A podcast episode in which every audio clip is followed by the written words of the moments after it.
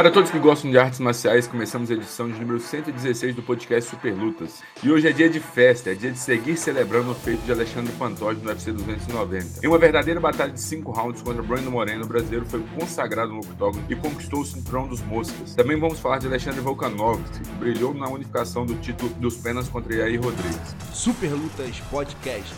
Tá pronto pro combate?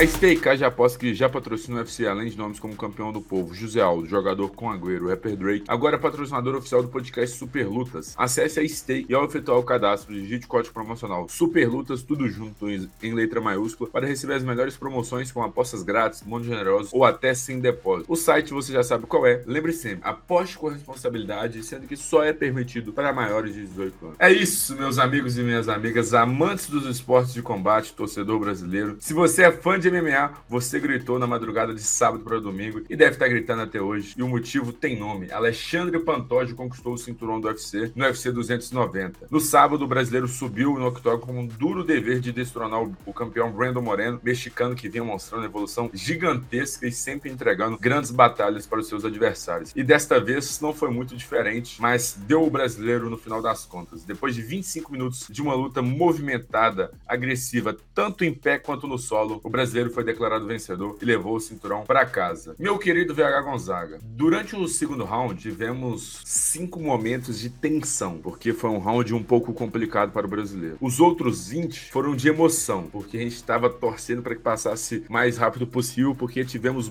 uma boa atuação do Pantoja nesses outros quatro rounds. E eu te faço a pergunta, misturando essa tensão, essa emoção, todo o misto de sentimentos que a gente teve durante essa luta com o principal, essa disputa de cinturão dos Moscas, era esperado que a luta fosse assim, fosse uma guerra? É, ou você imaginava algo diferente, um certo domínio de algum lutador? Enfim? Pois é, Miguel. É, nós dois, né, no, nos palpites superlutas que a gente faz toda semana é, para todos os eventos de sábado, a gente acabou apostando numa vitória do Pantoja na via rápida, né? É, acabou sendo a sua aposta por finalização no terceiro round e a minha no quarto, no quarto round, que foi essa o, a publicação, que foi publicado. No entanto, antes que acontecesse esse desfecho que eu imaginava, é, eu imaginaria, eu pensava assim que seria uma guerra, né? Como já diria nosso querido Vale de Ismael. Tempo ruim o tempo todo, porque se trata daquilo que a gente tem de melhor na categoria do peso mosca. Pantoja não caiu de paraquedas na disputa de cinturão, veio de três vitórias seguidas para a luta contra o Breno Moreno. É, uma delas, a última, que, que havia sido contra o Alex Pérez, uma finalização com pouco mais de um minuto de luta, que prova o quanto ele estava acima dos demais naquele momento. E do outro lado, vinha, vinha o Breno Moreno, é, embalado por quatro lutas contra o Davidson Figueiredo, quatro batalhas dentro do octógono, das melhores lutas que a gente já teve na história do peso mosca. E depois, no meio disso, ele teve uma luta contra o Kai Carafens na disputa do cinturão interino. Mas então, sempre, as últimas cinco lutas do Breno Moreno foram batalhas e ele apresentando evolução a cada compromisso que tinha no UFC. Não tinha como, Miguel. Não, os dois estavam num nível muito alto para falar que um tiraria o outro para nada. Era, era assim uma guerra declarada, uma guerra que dificilmente não sairia do papel e, e seria transcrita no octógono. Então, uma luta digna de uma disputa de cinturão de dois lutadores que queriam estar no topo absoluto do grupo, e sim, então não foi surpresa nenhuma, foi até melhor, né, Miguel? Porque é aquela coisa, a gente sempre fala, é, às vezes nocautear ou finalizar pode não chamar tanta atenção do que uma, uma luta de altíssimo nível, que é o que apresentou tanto o Brandon Moreno quanto o Alexandre Pantoja. É, então o cenário foi perfeito pro brasileiro, que provou que tem tudo ali para se manter no topo. Então, uma grande luta, é, entregou tudo, todas as expectativas dos fãs. Exatamente, Vera Gonzaga. Quando se trata de Brandon Moreno em disputa de cinturões, a gente sempre a gente já tá acostumado com essa guerra que ele entrega, não foi diferente contra a Cara France, não foi diferente as lutas contra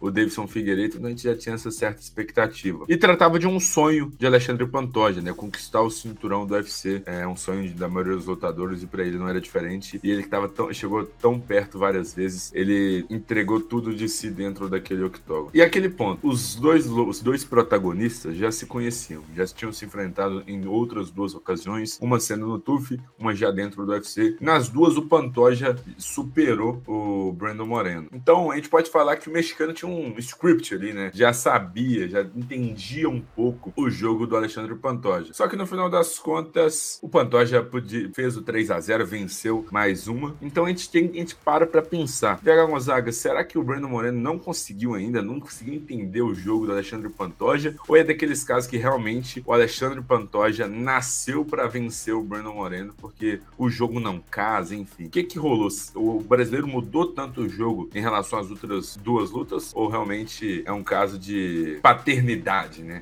De Alexandre Pantoja? É, é é muito difícil a gente garantir, cravar que em, no futuro o Breno Moreno não poderia vencer o Alexandre Pantoja. Vamos deixar sempre muito claro que a luta não foi um passeio no par. A luta foi dificílima para o Alexandre Pantoja. Por alguns momentos durante a luta achei que poderia ser até nocauteado, porque o, o que apresenta de boxe o Breno Moreno não está no gibi. É um boxe de altíssimo nível e muito bonito de se ver. Só que o que o Pantoja traz foi o que a gente analisou na, na, na, no podcast da semana passada Ele traz uma complexidade no MMA dele que confunde, que pode. É, que ele limita as ações do Breno Moreno. Não é, por exemplo, o que gente, eu fiz um, um, paralelo ali com o Davidson Figueiredo. O Davidson é um lutador que defende com a cabeça. E, reforçando o que eu disse na semana passada, isso não é uma crítica ao Davidson. Ele chegou ao cinturão do UFC duas vezes lutando desse jeito. O que acho um lutador espetacular. Não me lembro a última vez que eu vi o Davidson entregando uma luta ruim no, no UFC. Só que o Pantoja ele tem um QI de luta que favorece. É, o,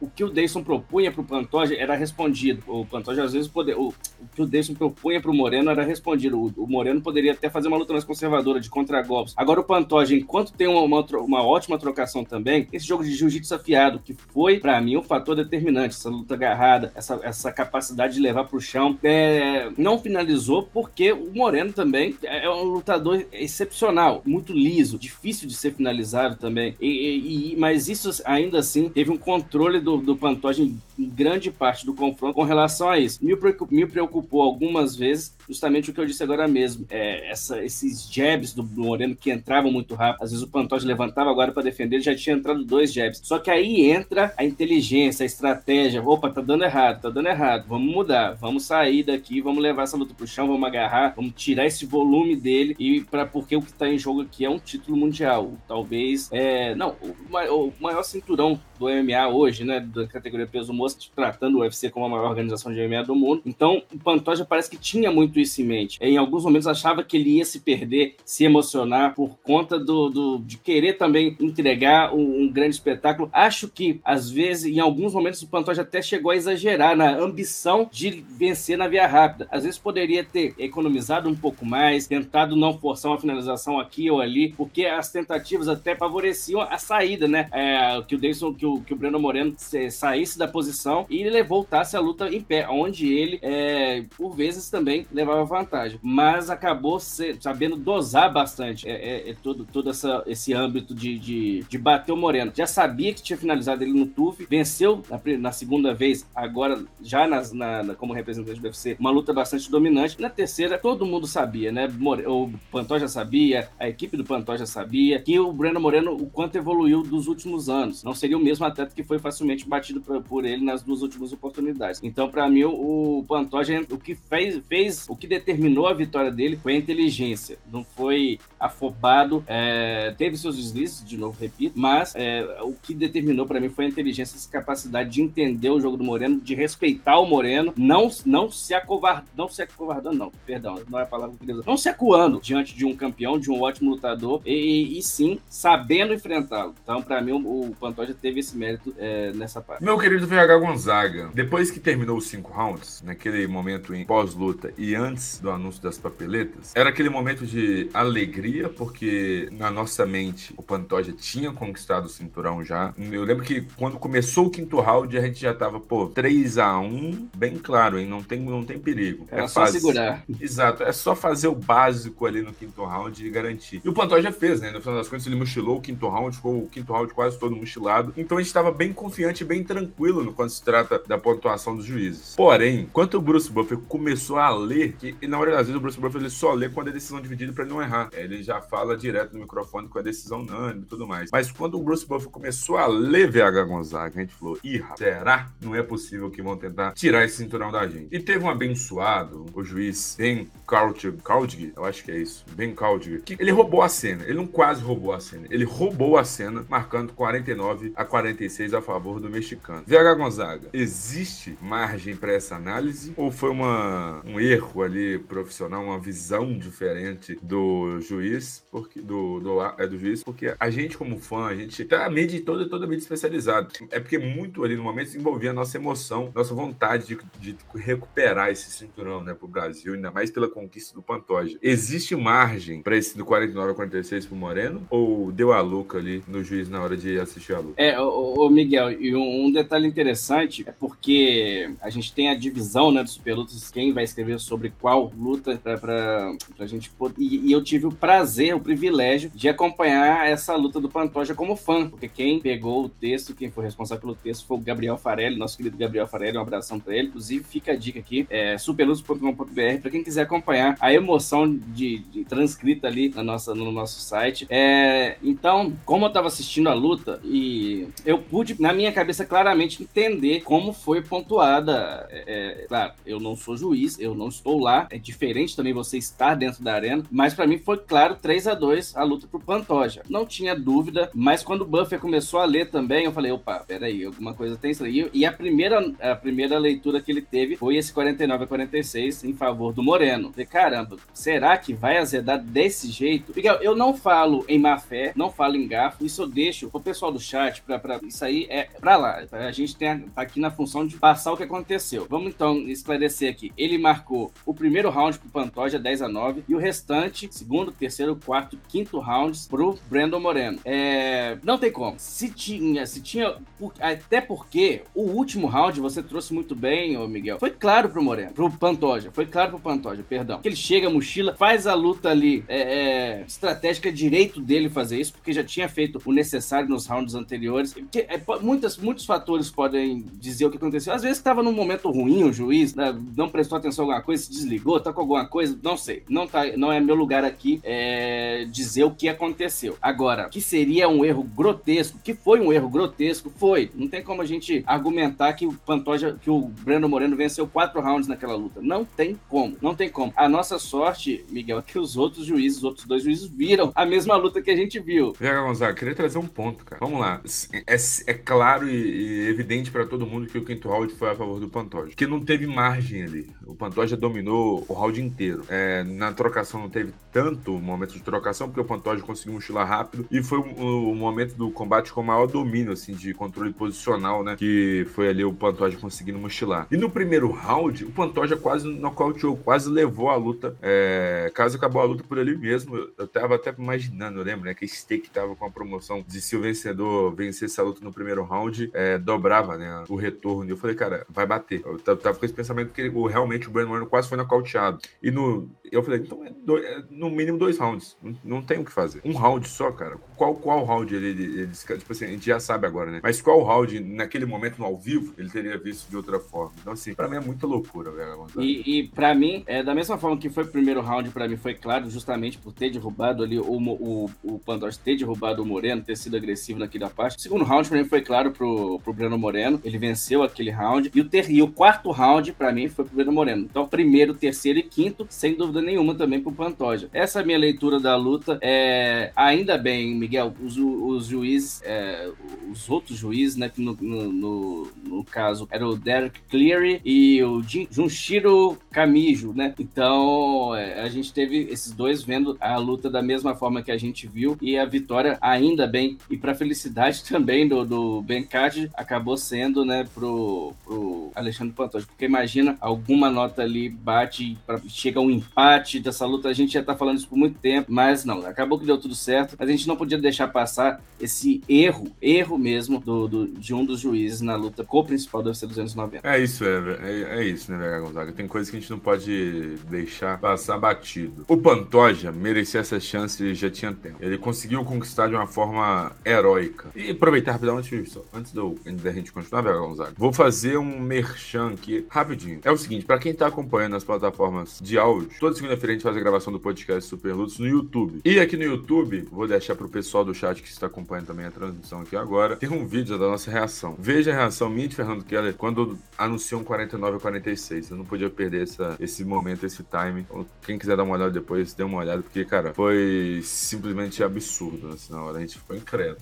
A gente não conseguiu acreditar. Enfim, o Pantoja merecia muito disputar esse cinturão. Disputou, conquistou o cinturão de uma forma heróica. É, para mim, ele confirmou, é até um pouco poético, parece que é roteirizado, porque o Pantoja chegou à disputa de cinturão por sempre destacar muito na luta agarrada, na categoria no peso mosca. E foi através da luta agarrada que ele conseguiu conquistar esse cinturão, porque sem ela ali na trocação estava num Deus que nos acuda a todo momento. Enfim, foi simplesmente sensacional. E por ter esse certo equilíbrio na luta, muito se fala em revanche no futuro. Só que aí eu te faço a pergunta, Vegal, qual que é o futuro de Brandon Moreno e Pantoja depois disso? Porque no MMA profissional, sem contar porque eu tô luta excepcional, tá 2 a 0 Vai ser mais um daqueles casos que vai ter uma trilogia estando 2 a 0 pro, um lutador? Ou você acha que os dois têm que seguir a vida adiante, o, o Brandon Moreno fazer mais algumas lutas para disputar o cinturão novamente e o Pantoja fazer essa categoria do peso mosca, dar uma rodada que ficou muito tempo parada depois da tetralogia entre Brandon Moreno e Davidson Figueiredo? Miguel, eu fui um dos grandes críticos né, da tetralogia entre o Breno Moreno e o Davidson Figueiredo. Claro, é, a torcida é sempre para que o Davidson recuperasse naquele momento né, em que estava é, lutando para estar no topo do peso mosca. É, mas a gente tem uma situação agora que faz a gente pensar. É, é, é, muito difícil porque o quanto essa luta foi boa, o quanto entregaram dentro do octógono, o quanto. E, e a gente está falando muito aqui do Pantoja, Miguel, mas vamos fazer justiça, justiça também. O quanto é bom lutador o Breno Moreno. O quanto é resistente, o quanto aguenta pancada.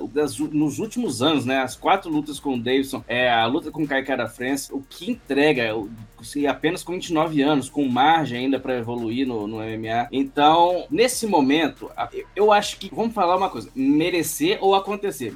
Merece, o Breno Moreno merece a revanche? Merece. Não tem como eu falar que ele, aqui que ele não merece. Gostaria de ver, assistiria amarradão, mas a categoria do peso mosca, os, os, os, outros representantes merecem, né, Miguel? A gente tá falando do, do Brandon disputando o cinturão nos últimos dois anos, três anos, né? É, então, acho que pode dar uma rodada nele. É verdade, é verdade até dar um tempo de descanso pro Brandon Moreno, né? Dá aquela, tira aquela pressão dele, respira um pouco, descansa, porque pela. Não sou médico, não, não, não sou nada do tipo neurologista, nem nada do tipo, mas o corpo cobra, né, Miguel? Você viver é, quatro, cinco guerras seguidas, seis guerras seguidas, seu corpo vai cobrar em algum momento. E o Breno Moreno, ele é muito jovem ainda, né? Então, então precisa desse tempo de recuperação. É, então eu diria, nesse momento, não. Não o UFC, o UFC não deveria fazer essa revanche imediata, mas o Breno vai, ser, vai estar sempre em discussão. No lugar do Breno Moreno, então, colocaria o, o Roival, né? O Breno Roival, ele foi reserva imediato para essa luta. Hoje é o número 4 no ranking. É, caso não deem para ele a oportunidade de disputar o cinturão, o que na verdade eu acho que ele não é o cara para se disputar agora. Para mim deveria ser o Amiral Base. É um lutador invicto no UFC, em 5 cinco lutas, número 3 no ranking. Então, Breno Roival e Breno Moreno fariam um title eliminator para ver quem enfrentaria o campeão na sequência. Então, para mim, Pantoja enfrentaria o Amiral Base na sequência. Breno Roival e Breno Moreno fariam um title eliminator. Para mim, então, vamos deixar um pouquinho essa história de, de, de revanche, né? De, de trilogia, contando agora no UFC, um pouquinho de lado e vamos focar também na categoria. Dar oportunidade para outros, né? Com certeza, tem que dar oportunidade para outros, tem que fazer essa categoria girar é, quando se trata ali, de disputa de cinturão no top 5, porque sempre ficou muito travada por causa dessa história, dessa novela que envolvia Brandon Moreno e Davidson Figueiredo. Mas Brandon Rivaldo já também perdeu para Alexandre Pantoja. Então,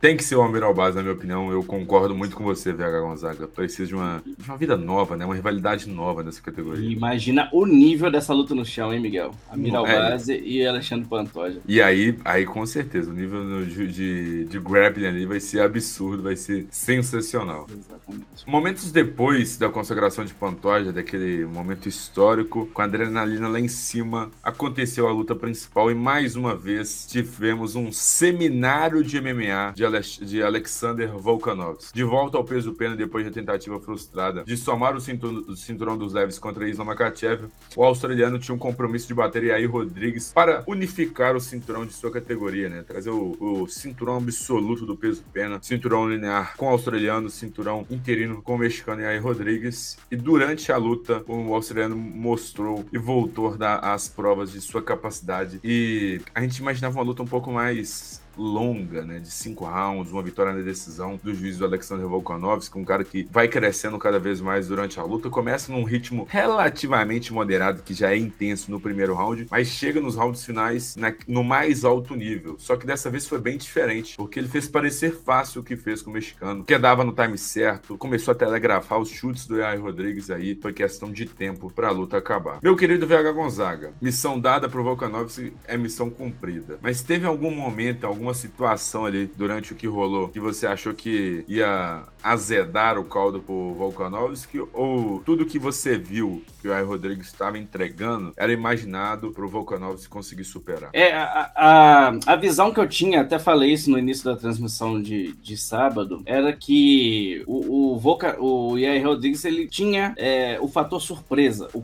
o coelho da cartola que ele poderia entregar e surpreender, porque fora isso, o Volkanovski já viu de tudo nessa divisão, e tudo mesmo, Miguel, já viu de tudo nessa divisão, enfrentou os melhores e venceu os melhores. É, em algum momento no segundo round, o Rodrigues inicia a luta, o, o, o, round, lançando um chute baixo, depois combinando com um chute alto, muito chute alto, muito chute alto. E alguns é, até ultrapassava a guarda, né? Pegava com muita potência na cabeça do, do Volcano. Falei, opa, isso aí tá, tá começando a ficar esquisito. Só que, da mesma forma que você trouxe brilhantemente na semana passada, Miguel, o Volkanovski, ele tem uma característica muito é, importante de se ter, né, no, no MMA, que é a capacidade de se adaptar ao adversário durante a luta. Capacidade de entender sem a orientação clara ali do corner, que seja no intervalo, ele consegue perceber isso sozinho e mudar, fazendo com que o jogo que estava dando certo para o adversário não dê mais certo. Então, logo que aqueles chutes começaram a entrar, que eu achava que eu comecei a imaginar que a história que é ocorrida com o Camaro Usman no fim do ano passado poderia se repetir. O, o Yair Rodrigues encontrar um chute alto e fazer com que o grande, né, o Alexandre, Alexander o grande, desabasse. Mas não, é, sabe muito bem o momento de encurtar, sabe muito bem a distância, sabe o momento de avançar, sabe o momento de impor seu ritmo, muito volume de golpe. E você também trouxe, Miguel, fez parecer fácil o confronto contra, é, não vou dizer um dos melhores da, da história do peso pena, mas um, um, talento que o UFC tem. O Rodrigues é um ótimo lutador. É, outra coisa que eu disse também na segunda, que, que ficou confirmado, não estão no mesmo nível, Miguel. Não estão no mesmo nível. Ninguém está no mesmo nível de Alexander Volkanovski hoje. Não é do mesmo nível e o Yair Rodrigues é, um, é um dos melhores do que temos na atualidade Sim. no peso pena, né? Então, isso mostra o quão grande, o quão à frente do seu tempo o Alexander Volkanov tá. Não, e, e vence de uma forma que foi o, a pressão que deu a consequência do que nocaute técnico, né, no terceiro round, que não era da, da, das situações que a gente sempre vê do Volkanovski, ele veio de um, de um nocaute sobre o, o zumbi coreano, mas ainda assim, é, é um cara que faz é, quase que literalmente, né, os, os adversários irem para as águas mais profundas e por lá ficam. É, então a gente viu diferente. É, e uma, uma da, das situações interessantes é ver o quanto foi claro também que o teste, apesar da derrota que ele teve com o Makachev em fevereiro, fevereiro, na disputa do, do, peso leve, o quanto fez isso crescer, ele, o quanto a derrota fez ele crescer como lutador. Vou contar uma história rapidinho. É, eu, eu acreditem ou não, eu fui um jogador de futebol decente, do futebol amador decente, Miguel. Então, é, dividiam por categorias na minha cidade. É, é cada ano mudava, às vezes era 90, 91, que é o ano que eu nasci, ou no, 89, 90. Então, o ano que eu ia jogar no 90, 91, é, na verdade, no, no, no 89, 90, jogava com, com caras maiores do que eu, mais fortes. E aí jogava direitinho e ia pro outro ano, 90, 91, eu deitava. Porque os caras eram é, mais fracos, assim, né? Do físico mais fraco. E, e foi mais ou menos isso. Ele enfrentou um nível tão alto de MMA em fevereiro desse ano que ele desce e parece que ele tá brincando com o adversário. É, e isso não tô dizendo brinca, brincando com forma de desrespeito. No momento nenhum desrespeitou o, o, o Rodrigues, inclusive na coletiva, me surpreendeu a declaração do Volkanovski, que ele disse que pela segunda vez, né, ele teve medo antes de fazer uma luta. Ele já teve, tinha é, temido um adversário que era o Max Holloway, e agora com o Rodrigues que falando justamente por isso. Ele tem o poder do do soco definitivo, né, que ele usou, o soco fulminante, o fatal, e isso deixou ele com um pouco o pé atrás. Mas ainda assim, a gente vê que é, não, não fica nervoso hora nenhuma, mantém ali a compostura, a postura e, e segue então, com o planejamento feito pela equipe e encerra brilhantemente. Então, para mim, o Volkanovski hoje, ele é, é, difícil até da gente trazer o quanto esse cara é importante, pro, quanto ele é grande para a organização. Mais uma vez, então, volta dos leves ao Pena, que é a categoria que ele domina desde 2019, faz mais uma apresentação brilhante. E trouxe isso da última apresentação dele contra o subcoreano, trouxe na anterior, quando ele bateu o Brian Ortega, trouxe quando ele bateu o, o Max Holler pela terceira vez. Cada luta que a gente vê do, do Alexander Volkanovski, ele tá melhor. Eu não sei como ele consegue, mas ele tá melhor. Exatamente, Vega Gonzaga. É impressionante como o Volkanovski evolui a cada luta. E a gente fica naquele pensamento: qual que é o limite para um, um, cara como esse, né? Que a cada luta mostra uma evolução gigantesca. Vega Gonzaga, além de ser gigantesco durante as lutas e tudo mais, ele teve uma atuação gigante ali na coletiva também, cara. Deu show de humildade durante a coletiva pós-luta e comparou o seu delegado, o seu, seu delegado, comparou o seu legado com o José Aldo e foi muito humilde né, nessa comparação, é, sempre respeitando bastante a história do brasileiro para a categoria, para a categoria e para o MMA em geral, né? E aí eu te faço a pergunta: cada atuação que a gente tem do Volkanovski na categoria peso-pena, a gente tem que voltar nesse assunto, porque cada atuação dele é mais dominante contra os seus adversários. Na história do peso-pena, Volkanovski já superou o José Aldo ou ainda não superou o VH Gonzaga?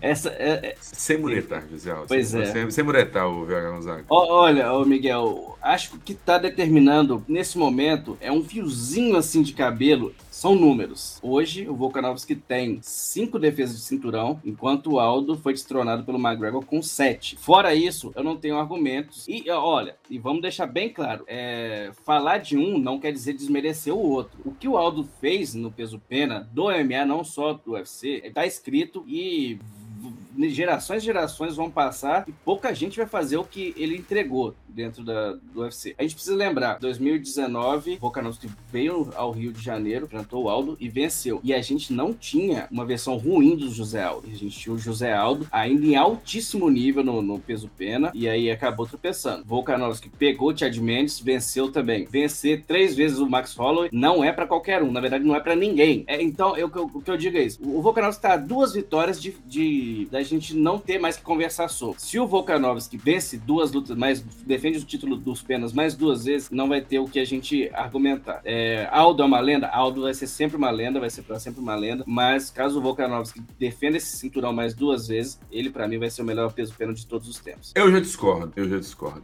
Gonzaga. Discorde. É... O Aldo tem ali. Pra... É porque é muito difícil, né? Porque a gente toca num cara que, além de ser brasileiro, foi muito importante para a história da categoria. Confronto direto para mim conta muito, ainda mais pelo nível que eles se encontraram, eu acho que você falou muito bem. E pelo nível de atuação, nível de enfrentamento nas últimas lutas, Alexander Volkanovski, para mim, antes dessa luta, já era o maior peso pena da história. Então, tudo que ele tá fazendo aqui, ele tá enriquecendo cada vez mais o seu legado.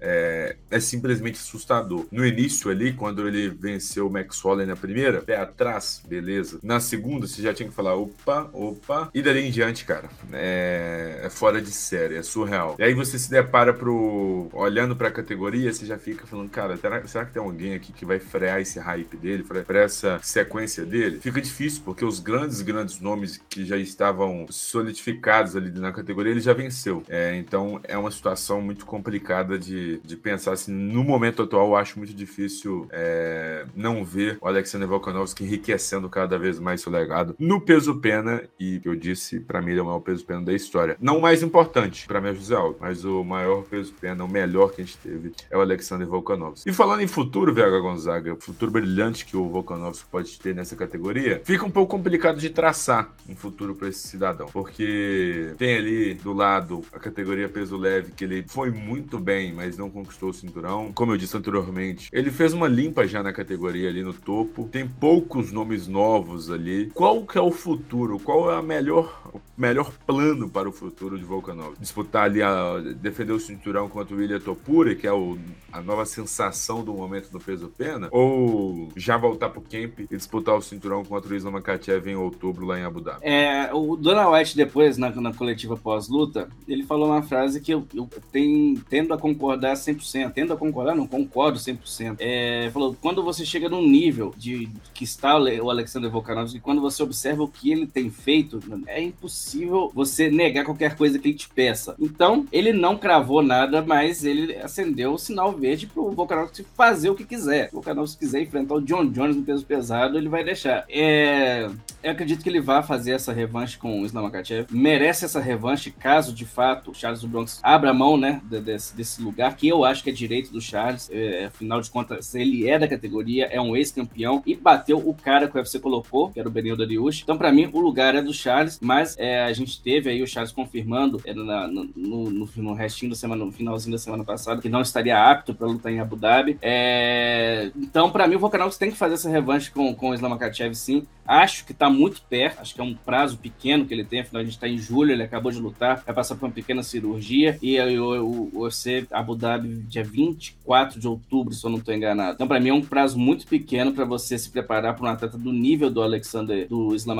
Mas sim, se for a vontade dele, acho que é, o Dana White acerta em deixar fazer, mas caso contrário, caso queira fazer mais uma apresentação no peso pena, ele é Topura. Não tem mais ninguém, não tem mais ninguém. É, isso com, eu falo com todo respeito, Miguel, a todo mundo que está ali, é, no, vamos colocar ali no top 5, né, que são, é, que são os lutadores que têm mais condição por proximidade de disputar esse título hoje, mas caso hoje o único que pode bater de frente com o Volkanovski seria Ilia Topuria, mas que a gente não sabe também como se sairia, né? A gente fala no papel. Ainda falo, repito, para mim o Volkanovski está numa prateleira acima, mas o nome para como desafiante ao cinturão é Ilia Topuria e se acontecer do Volkanovski ter essa luta casada e vencer o Topuria, fecha a categoria, Miguel. Fecha a categoria, vamos arrumar outra coisa pra fazer, porque não tem. Não tem mais nada. Caso o Volkanovski vá fazer essa, essa revanche no peso leve, Aí você vai ter um, um presente aí para dar para os fãs, que seria uma luta de Max Holloway e Liatopura. O Holloway enfrenta o Zumi coreano, tem que vencer, obviamente. Mas se vencer, imagina que luta seria também Max Holloway e Liatopura por um Tyler Eliminator. Quem sabe, não sou a favor, mas é, o UFC já, já perdeu a vergonha. Quem sabe, então, Holloway e Liatopura pelo cinturão interino no peso pena. Exatamente, velho.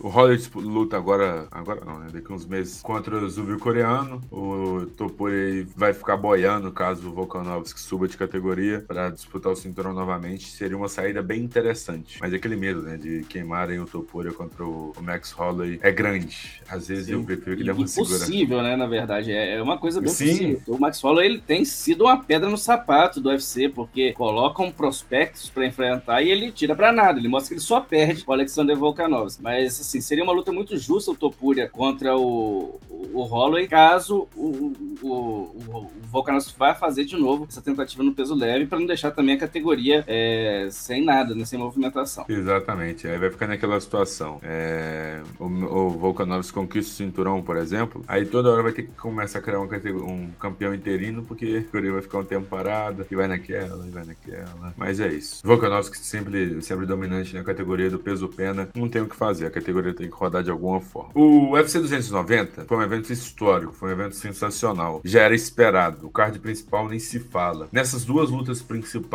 acaba que ofusca um pouco do que aconteceu no card por completo. E levemente escondido ali no card principal, tivemos uma apresentação decisiva e muito, muito importante para o futuro do peso médio. Albert Whittaker topou o desafio de enfrentar o promissor Dricus Duplessis e acabou vendo a queda de um ícone da divisão. O australiano acabou se tornando presa da força descomunal do sul-africano e sucumbiu com o nocaute sensacional no segundo round. VH Gonzaga, é, a gente estava naquela medo de existir a criação, o início de uma nova era, de uma figura mística do MMA. E parece que começou nesse fim de semana. Dricos Duplessis, pós-cirurgia de desvio de septo, começou mesmo. O sul-africano conseguiu aquele nocaute sensacional no segundo round e logo depois da luta já veio o atual campeão da categoria Israel Adesanya para fazer aquela encarada a lá Telecat, né, a lá WWE, e aquela cena ali que todo mundo que tá assistindo, tanto da arena, tanto de casa, fica meio meio constrangido, que é algo tão desnecessário, mas no final das contas, o que eles estão fazendo ali não é mentira, porque Dricos Duplessis venceu o, prim o, primeiro do ranking, né? Porque o Alex Poitin subiu, então ele é o próximo da fila, não tem o que fazer. Será que o sul-africano tá pronto para isso? Tá, é, ele merece essa chance ou ainda precisava de um pouco mais de rodagem na categoria? Não, é, ele enfrentou.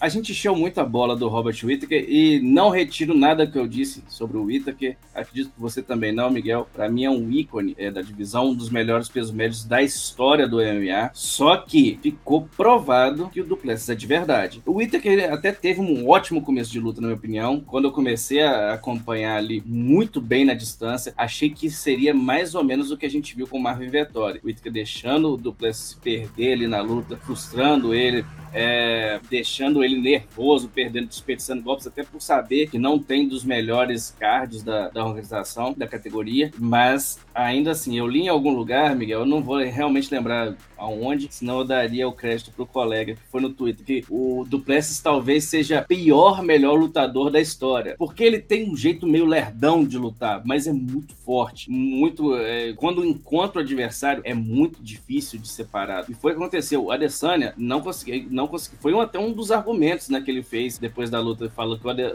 observem o que o Adesanya fez na segunda luta com o Whittaker e o que, e o que ele tinha feito, acabado de o que o, que o Duplessis tinha acabado de fazer, é simplesmente impressionante impressionante. Não tem como você pegar um campeão que foi Robert Whittaker, nocautear e não receber uma disputa de cinturão. O UFC fez aquele showzinho. Também acho, Miguel, que acaba sendo um pouquinho constrangedor. A gente já não tem mais aquela naturalidade das coisas, né? Como já foi, já foi no Tempride. Eu lembro muito bem do. Talvez a minha rivalidade favorita do, do MMA seja Vanderlei Silva e Rampage Jackson. A primeira vez que o, que o Vanderlei subiu é, no, no ringue naquela época, né? Depois de uma vitória do Rampage, aquela quase uma briga generalizada. Não tô fazendo coro aqui para briga generalizada. Falo de rivalidade legítima, né? Mas, sim, é, é simplesmente impressionante o que o Duplessis fez. É, consegue mais uma vitória na via rápida. Agora são é, duas cinco vitórias na via rápida em seis apresentações do UFC. Cara que ascendeu muito rápido na divisão e sempre que foi colocado à prova cumpriu. Mesma coisa que a gente traz ali do cenário do Alex Poitin. Muita gente fala, não enfrentou ninguém, não enfrentou ninguém, não enfrentou ninguém. E sempre esse ninguém, eu falo, eu falo eu, eu, com cuidado de falar assim, ninguém que, que, eu digo é do ranking, né? O, o, o, ele venceu o Bruno Blindado, saltou pro Strickland e assim foi disputar o cinturão. O Duplessis, ele teve uma, uma trajetória mais longa, mas todos os que foram colocados na sua frente, ele superou. E quase todos na via rápida. Não tem como a gente negar essa oportunidade para ele. Dizer se tá pronto ou não, uma, uma disputa de cinturão é diferente, seu psicológico é diferente pra luta. É, é, tem que ser ele.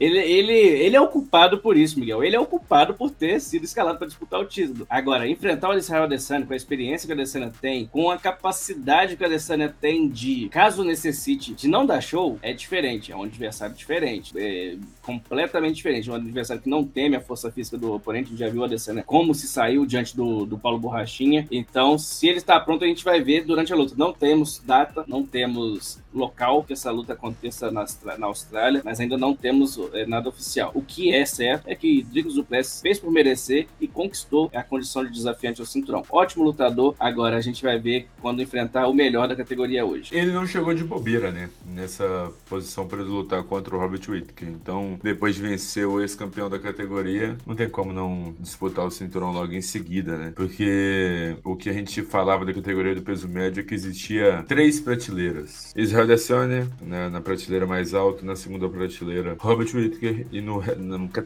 prateleira, prateleiras e prateleiras abaixo, o restante da categoria.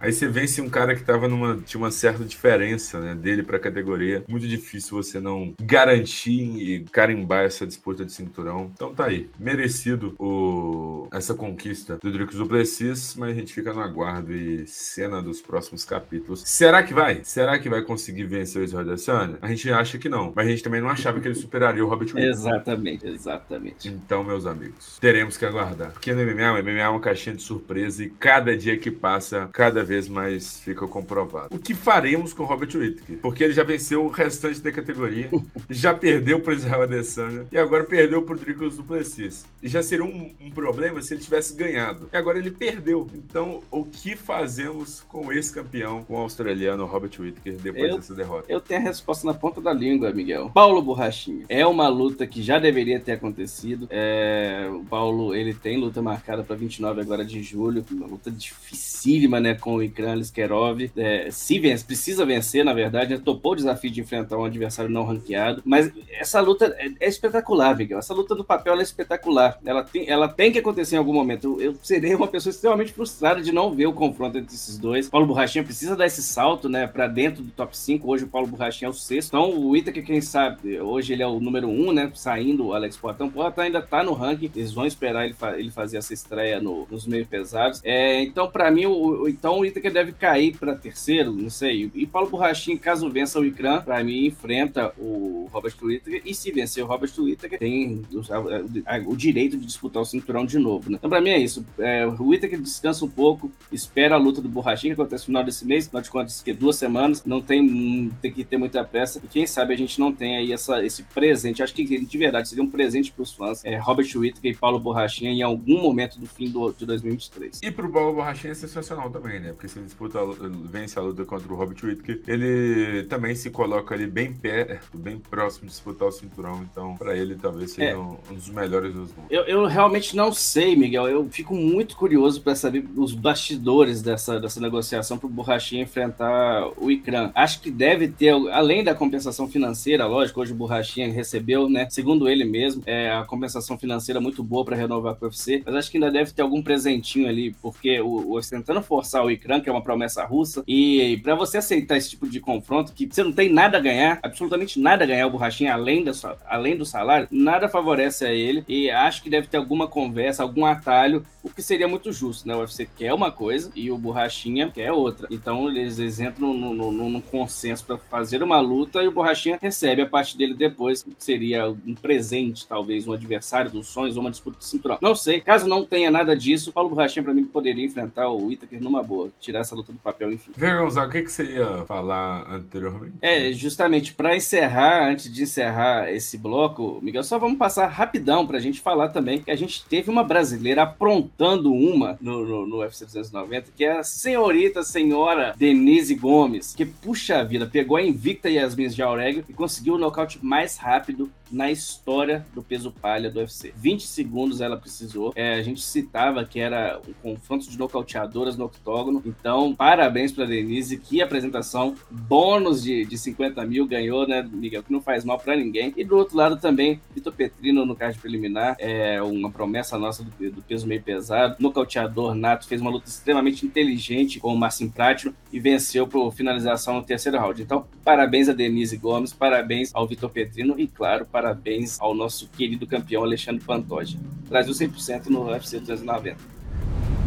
Chegamos no bloco das notícias e VH Gonzaga vai trazer as principais notícias que movimentaram o mundo das artes marciais. Meu querido VH Gonzaga, o que temos de bom no mundo das artes marciais esse dia de hoje? Então vamos falar dele, né, Miguel? Nosso amado, nosso ídolo, nosso xodó, é Charles do Bronx, mas ele não é o protagonista da história. O protagonista da história, na verdade, é outro. É o Ian Gary, é uma promessa do UFC, uma aposta para o futuro do, do UFC, invicto na carreira com 12 lutas. Citou, né, recentemente, em entrevista ao BT Esportes, que tá vindo pro Brasil, Miguel, fazer um intercâmbio aí. É, vai se vai ser inserido no grupo de treinos da Chutebox Diego Lima. Então vai fazer ali uns treinos com o Charles do Bronx. Ele mesmo disse que é, visou vir para o Brasil justamente por ser fã do trabalho do Bronx. Cito, inclusive, que o Charles é o lutador favorito dele. E agora eu trago para você, Miguel, justamente isso. Eu sempre gosto de é, trazer você para esse tipo de, de, história, porque você, para quem não sabe, o Miguel Ângelo é, é, um cidadão inserido aí no mundo das artes marciais, pratica diversas atividades, um atleta de verdade. E eu queria saber de você. Apesar, pode parecer um pouco óbvio, Miguel, mas é, acho que se, se aprofundar um pouco não é tanto assim. O quanto esse tipo de, de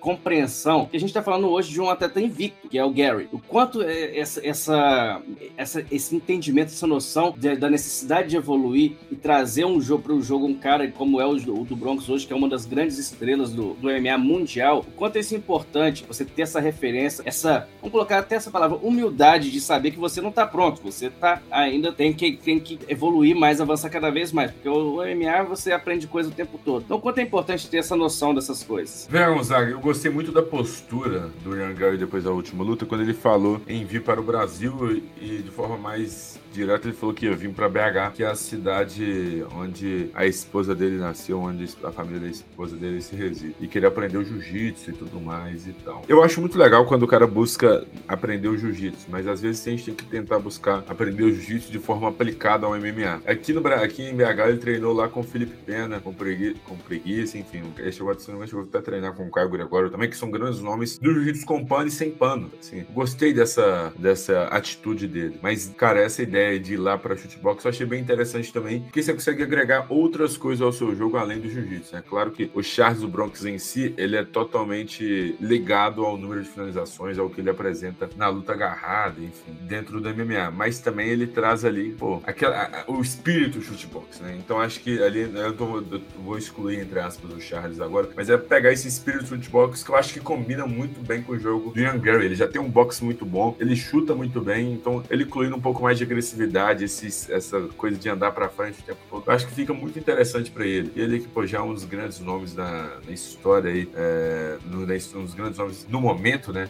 do MMA, eu acho que é muito bom pro jogo dele, eu acho que casa muito bem. E eu queria trazer uma coisa que eu acho que é muito importante, cara. Eu vi isso uma vez, eu só vi isso em uma vez só, na, em uma academia que eu já rodei nesse Brasil. Lá na Fight Nerds tem uma, tipo, uma lista de mandamentos, e na lista de mandamentos você tem que fazer sparring ou acompanhar acompanhar treinos em outra academia. Por que que isso é bom, cara? Porque quando você treina todo dia com as mesmas pessoas, as mesmas pessoas ensinando, os mesmos parceiros de treino, às vezes você não consegue evoluir tanto porque você já vai conhecer, já vai saber qual é o ponto fraco da pessoa e tudo mais.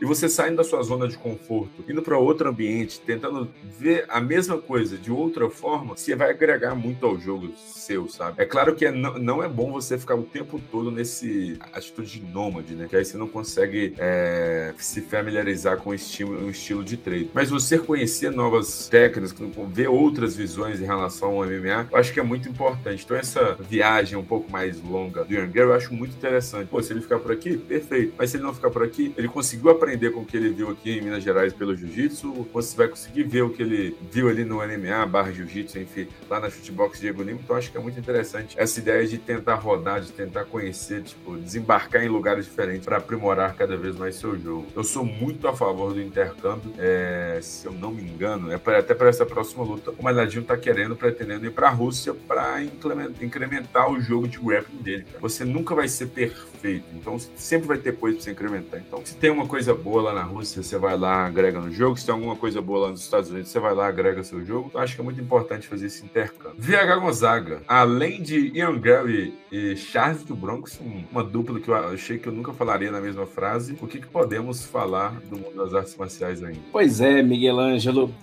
Perdão. Pois é, Miguel Ângelo. A gente tem, na semana passada, um burburinho, uma, uma. Não vou falar confusão, porque não foi isso que aconteceu, mas um, um, um tweet, uma ação do Paulo Borrachinha no Twitter, em que ele divulgou, é, ele retweetou, né? É, um vídeo em que o Alex Poitin acaba sendo quedado em antena pelo Dylan Dennis, Dylan Dennis, que é um amigo pessoal do Conor McGregor. É, não sei se ainda se tem contato com o Bellator, mas já lutou com as outras as luvas do Bellator. E acabou que o Borrachinha, ele citou, escreveu, ah, isso não é bom. E acabou que, falando do vídeo do Dylan derrubando o Alex Poitin, que para quem quase todo mundo deve saber, mas para quem não sabe, Poitin se prepara para estreia no meio pesado, vai enfrentar o Ian Blachowicz, seis campeão da categoria, cara que tem por característica é uma boa derrubar os adversários, muito pesado, muito forte. Então Paulo Borrachinha falou com exclusividade das super lutas, ele, ele é, adotou um tom ameno, amistoso ao tratar disso do Borrachinha, do, do Poitin subindo para os meio pesados do UFC, e e, analisou um, um, pouco da luta do Ian Blachowicz com, com, com o Alex Poitin. Então eu vou abrir aspas para o Paulo Borrachinha, inclusive fica o convite para vocês aí do chat, para quem está ouvindo agora o nosso podcast,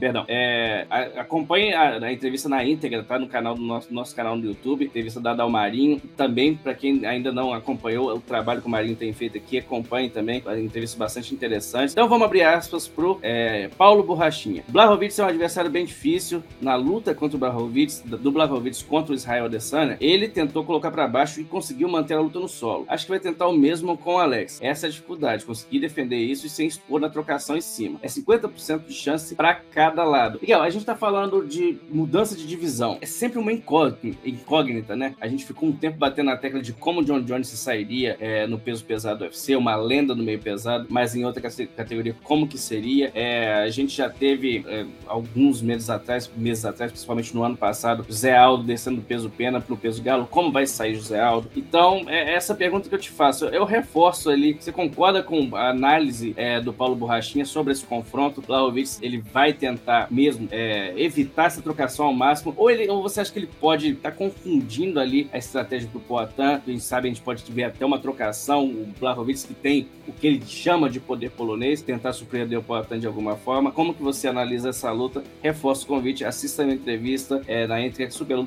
No canal do Superlutas no YouTube. Vega Gonzaga, eu acho que seria muito loucura por parte do Ian Blahovic querer trocar com Alex Poitin até mais pesado, né? O Poitin vai estar bem hidratado na categoria 93 quilos, porque o corte de peso para 84 era um pouco brutal. Então, nessa subida de categoria, acho que ele vai ficar bem forte, cara. Tanto na questão de absorção de golpes, porque o, o queixo acaba sendo enfraquecido, ele acaba tendo um leve prejuízo nos cortes de peso um pouco mais brutal, tanto na parte de que, cara, ele vai ficar bastante forte com o poder de nocaute. Então, eu adotar, adotaria ali uma postura um pouco mais de grappler, se fosse ele, para não correr perigo, para que corresse perigo à toa. E aí o plano B teria que ser a trocação mesmo, caso não desse o plano C, né? O B, o plano A é colocar para baixo, o B não consigo colocar para baixo, leva para grade, fica ali na grade até o máximo que conseguir. E aí eu sei que você vai ter que realmente tentar trocar, mas eu acho que ele pode evitar. Eu acho que é aquele ponto, o poder de nocaute e as habilidades que o Blachowicz tem na trocação são suficientes para ele não passar vergonha enquanto o Alex Poitin. Mas em nenhum momento vai ser a melhor opção para o Blachowicz. Acho que não mentiu tanto assim o, o Paulo Borrachinha em fazer sua análise. Só tem que tomar cuidado, cara. Assim,